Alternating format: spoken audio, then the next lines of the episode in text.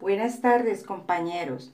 Hoy les explicaremos de las técnicas de expresión para una comunicación efectiva que consiste en que en muchas oportunidades tenemos algunos tropiezos en el desarrollo de nuestras actividades porque no logramos comunicarnos de forma adecuada.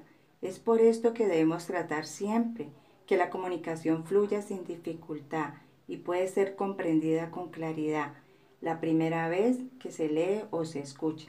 A continuación les daremos unos tips de cómo debe ser la comunicación.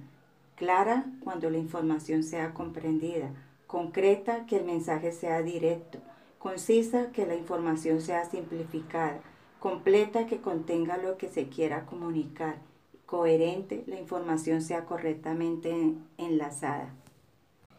¿Qué es la técnica de la comunicación asertiva? Es una habilidad social que nos permite expresar sentimientos, ideas, opiniones de manera confiada, reduciendo la posibilidad de generar un conflicto. ¿Qué es la comunicación? La comunicación es uno de los pilares esenciales de las relaciones humanas. ¿En qué nos influye la comunicación? Influye en nuestra familia, amistades, pareja y en nuestro ámbito profesional. ¿Qué es la asertividad? Es la actitud que tiene una persona al expresar su punto de vista de un modo claro y respetuoso. ¿Cuáles errores debemos de evitar? Los ataques personales y los reproches. Formas de la comunicación. Agresiva. Solo se preocupa por sus propios derechos y no tiene en cuenta los sentimientos de las demás personas. Pasiva no valora los derechos propios, ya que solo tiene en cuenta los derechos de los demás. Asertiva. Reconoce las necesidades, sentimientos y derechos sin violarlos, tanto del que habla como del que escucha. Qué importante es la comunicación en nuestras vidas y más aún tener una muy buena comunicación asertiva. Les voy a dar unos tips de habilidades claves para la comunicación. Como primer punto, pues debemos tener una escucha activa. ¿Y qué es escucha activa? Es cuando tú hablas con una persona, pues la persona le gusta que tú le mires a los ojos, que tú le pongas atención a lo que ella te está hablando, que tú no te distraigas y en muchas ocasiones las personas les gusta que tú le hagas preguntas del tema que están hablando.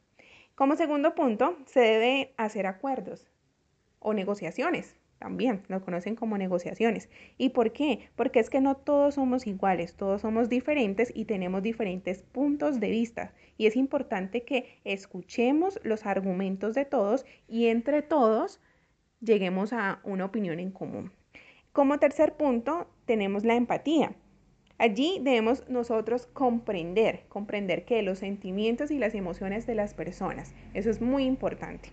También está como cuarto punto, hablar sin rodeos. ¿Y qué es hablar sin rodeos? Es hablar claro, hablar preciso y como se dice, sin darle tantas vueltas al asunto. Como quinto punto, tenemos el reconocimiento. Allí nosotros debemos valorar lo que las personas o el equipo de trabajo realizan. Debemos de valorar esto y felicitarlos y agradecerles porque es importante reconocer lo que las demás personas hacen. Como sexto punto está la retroalimentación y esta se realiza cuando se dialoga, entre todos dialogamos sobre la actividad que se va a realizar, sobre los aspectos positivos y lo que debemos mejorar. Aquí les hablamos un poco acerca de la comunicación, acerca de la comunicación asertiva y espero que les haya gustado lo que les hicimos con mucho cariño para ustedes.